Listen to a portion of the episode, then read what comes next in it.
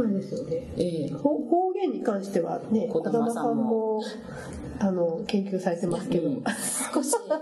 少し調べましたははい、その地域きょここが境界線だよっていう方言の,、うんあの境界線っていうのはあの研究されてる方がたくさんいらっしゃいって、はい、うんうんこの辺りっていうのはあるんですが、うんなんかその言葉が変わるところっていうのはうん言葉だけじゃなくて、うんなんか味だとか、うん風習だとかも変わる境界でうあるんだなっていう、そうじゃないかなっていうのを、うん言葉だけを見てたけど、そのうんいろんなことも変わってくる境界線なんだなって、うんだから言葉も違うのかなってうんういうんのをちょっと調べてて、はい、うんでうんであの日本全国うんいろいろあってその面白かったうんところなんですけど、うん私はあのかあの大垣市っていううんうんうんどうですかね東海地方の中でうん西寄りのところなので、うん言葉はあの関西弁ほどではないんですけど、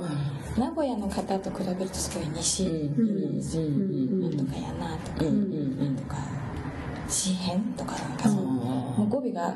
うんそうなんです、うんこの自分的にはんあ関西っぽいなうんうんってうんでもあのお味噌とかの味はうん名古屋とかと同じなんですよ、あそうなんですか赤だしっぽい赤だしだし、うんう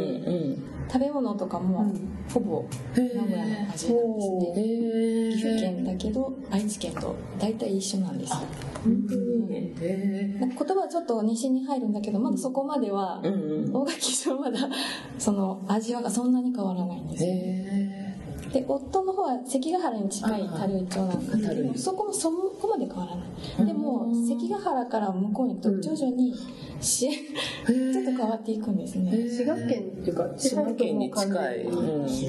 風に白に変わるってわけじゃないんですけどうんちょっとずつ味がうん、薄い感じうん、なっていくっていうかおうーんはいじゃあ関ヶ原ですかあの辺が境目だ東うん分け目のちょっとずつちょっとずつ変わっていくんですけど夫のところとはまだうちの実家ともその味も変わらないし食べてるものも同じなんですね、うんああここは一緒だと、 そのですね伊吹山とか、うんあその山を越えるととかあるのかなって、あはあそうい思うんいましたね、うんその私はその言葉を調べつつも、うんいろんなことが変わっていくるえなんかさ誰かがさあの駅のあのうどんのあ出汁調べてる人いますいますいますちょっと今すぐ出ないけどあの駅の立ち食いそばみたいなこううんうん汁のうんうんうん色とかを調べてるず人っとするとなんかその境目はどこに来るんだっけなな、まあ、名古屋は完全にあれだよねあの、うんそういうの結構濃いから、うんうんうん関東東の方うんうんでなんか確かやっぱその辺だったような気がする関ヶ原とか米原とかあの味が辺薄くなあっていくの色、あ色が薄あいのこのう讃岐うどんみたいな、あの結構だしの白いよ色うな薄い感じ薄い、うん、のからだんだんここな濃のくかなるんですね確かに前原は薄いですねまあ関西関西ですねもうあのえ駅の感じがうんえもう関西喋ってる人たちの、ん電車に乗ってる人たちの言葉が変わりますね、うん毎晩のであごろっと変わるうん駅員さんの言葉も変わりますああ違いますかあここは関西だなと思あっちいまはした一応関西降り立った瞬間に思いましたねあ違うと思いましたあでもなんか滋賀県はうん関西の中ではなんか滋賀作って言われていて、うん田舎もんっていうあそうで琵琶湖があるからうん関西の仲間に入れてやってんだって言われたことがあります、私家お水もらってあるんですけど そうなんですそうですか言われたことありますね京都と大阪の人にあなんかもう京都の人の「関西やないぞ」とか言ってもうでも言葉はもう関西弁あ関西弁関西弁かなりでもやっぱ大阪弁と京都弁とはやっぱちょっと違うちょっと違うんですちょっと違いますまあそれも微妙にそう三河と尾張で違うとか尾張と岐阜でちょっと違うとかいうのと、多分それぐらいの差なんですけどそうですよねうん私たちが聞いてても一緒に聞こえる、うん、イントネーションは多分ほぼ大阪京都あたりとほぼ一緒ですけど、一時滋賀中部地方に入ってたことあるよね滋賀の北の方はね福井県だからあーうん中部に入ってた、中部うん、でその時は静岡が、うんあの関東中部関東っていうかあっちあちらのへー東の方だったね、もでし静岡と、あの滋賀がううん楽になった、あうん三重県は今近畿にも入るし、あそうですね中部にも中部にも入ってる両方入るんだよねーそうお伊そ勢さんだからもうか別格なんだう別格そうだね言葉からいくとね関西系かなって思うけど三重県うん三重県はね関西系なんだけどあれは伊勢弁なんだよ伊勢ね、弁うんなんとかなんやとかって、そうやなうん、やなーって、うん、うん伊勢弁ってあの伊勢の人がね、 いや柔らかいけど関西系まあ関西系だね、でも名古屋弁もどちらかというとあの、関東よりも西寄りの言葉だと思いますけど、うんイントネーションイとントネーションは、そうなんだうんそれうん、あのボキャブラリーもあれに西関西弁わ分かるもんねうんうんあの大体まあそれってさ、あの子供の時からさ、あの吉本新喜劇を放映してるから大きくないかな。それも大きいかもしれないですねテレビの影親し響んでて、うん今今でこそもう全国放送にいっぱい関西の芸人さん出てるけど、うんうんあのそそうじゃない時代は、ああ確かあにの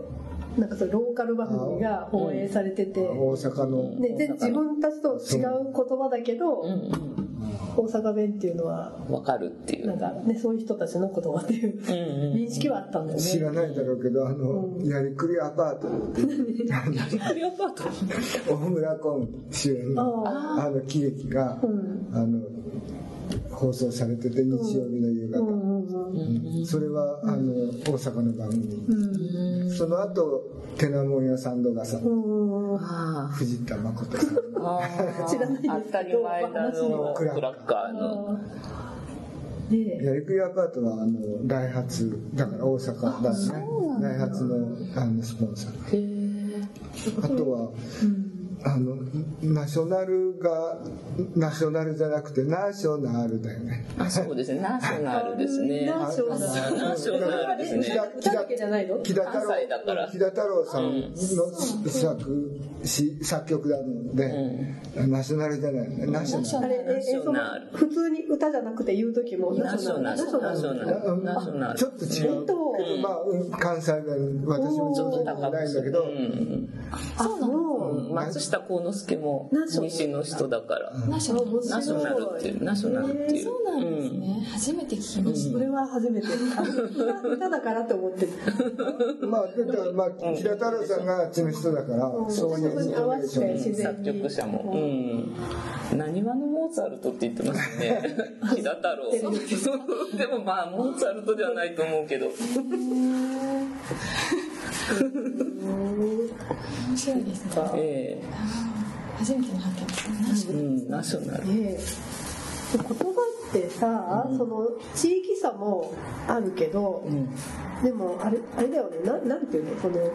た多分関西だと特にだと思うけど、階階層差階級もありますねかありまあすのね上上町の言う葉んと下町の言葉が違うっていうような違いが、うんなんかよくわかんないけど奥下さんの言葉とかすごそうだよねみたいな。全然違うだろうなーって、なんかうんそれで使ってる言葉が全然違うかなっていう気もするんですけど、昔は、うん、名古屋でもねあのありますねああもうもうもう絶滅かねそ名の古屋弁ってもうないでしあょのそういうなんとかだななもみたあいなだナモっていうナモというかうんエモナモそうだよエモうん上方言葉と下方言葉があるって、うん綺麗な名古屋弁というのは絶滅したっていうねもうもう絶滅ですの絶滅で中そういうこう中心部のあの商家のああ奥さんとかお金持ちの人たちの市の人女女性言葉だよねねなんか昔はそういうなんかタレントの人いたよねすごい上品なおばあちゃんのタレントの人があのちっちゃいいたいたあのちっちゃいおばあちゃんがいていいなすごい山田雅じゃなくてもっとちっちゃいおばあ ちゃんあのなんかすごいこうそのエモみたいな感じで喋れる人うんがうんいたけど、私たちの時代だとあの南俊明、あのオリエンタルから林回る林回るよっていうのが林もあるよ。名古屋弁を全国にしうん、まあそうだねああ、そうなんだ。た最初だよ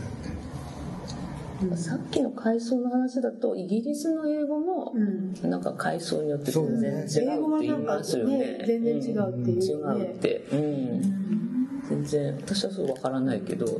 て言いますね。そうなんうん、ですねクイーンズイングリッシュとかキングズイングリッシュうん、ありますよね。なんかそういう差も今だとこうもっとぜフラットになってうんきなたってきて、うん、なねうんこううんそうあの公共放送じゃないけど、ね、テレビ、うんテレビの影響でなんでかも日本って日本語沖縄でもほとんど通じちゃうでしょうん、標準語で大体通じます通じね。るっていうのがやっぱりすすごくてすごいのイタリアなんか行くともう方言じゃなくて外国語っていう地域が村とか町が結構あるあーであの南の方行くといまだにギリシャ語を使ってる村とか。うんギリシャに近そいれとかこ。ら、まあ、な何語だわからない方言のような外国語を使ってる村だとかっていうのが実際にあって、そこはもうこ子供たちは標準語まだ喋れない人、今テレビがとかあるから随分違うと思うんだけど、それはもう全然外外国語なんだもん聞いてても。あ全然違うんだ、うんまあ、ベルギーとかもそうですもんねベあベルギーはもうそうダメスイスも、ね、うんそうだねスイスもそうだね、うん私も日本でもさ、うんまあ、今でもやっぱりな何その,、その山形かどこかわかんないけどうん僕の人とうんネイティブの人ネイティブの人わかとんか、ないあのあのわ沖から縄なのい人、ん沖縄の人がバババって喋ってるやつとかあわかんないよわね。かんない例えばね、うん沖縄のそのうんネイティブしか喋れない人とネイティブっていう国しか喋れない人が会話をしたら多分わからな通じいない単語がう聞き取りんがうんわかんない、うんなんかの案外残ってはいるだろう出るんじゃないかなまあそのギリシャ語との違いほどは違わないかもしれないけど、うんうんきっと通じないですよ通ねじない通じないと思う聞き取りがなんか山形にいる時になんかあの社会社会科の宿題であの地元の歴史とか様子を地元のおばあさんやおじいさんにインタビューして、うんはまあ、まとめなさいみたいな宿題があってで家の近くのり,、まあ、りんご農家のおばあさんに頼んでインタビューに行ったら何言ってるか全然わからなくて。同級生の子たちの言葉もわかるし、んまあ私も子供だったので3日ぐらいですぐ山形弁になってたんですけど、全然わからなかっあたなんか全然っていうか5割ぐらいわからなくて、それどういうことですかとか、こういうことですかって聞き直して確認しないと意味がわからないっていうことがいっぱいありました。で同級生の子供たちはやっぱテレビの影響だと思うんですけど、割と割とわかるっていうか、なまってるあイントネーションとか語尾が違うなとか単語がちょっと違うなっていうのはあるんですけどでも大体わかる9割以上わかるって感じなのに、いやーなんか年配の人全然わからないなっておじいさんおばあさんわからないなって、だから今のお話みたいに多分。そのすごいベタベタの沖縄弁の人とベタベタの東北弁の人全然通じないだろうなって思います。うんあの私は結婚した時蟹江に住んだんだけれども、奥さんは三重県うんなんだね、そうすると向かいのおばあちゃんと言ってると、さっぱりわからないって言ってた今から30何年40 40年近く前だまあだからやっぱり私はわわかる、うんうんあよそから来たからわからない、うん、私弥富から蟹江だからそんなに離れてない、うんうんもうあの基礎が指側越してるからそこの差はちょっと大きい大きいですねやっぱしね皮大きいんですね。そうですね指側からもう関西になっちゃううんですね、んう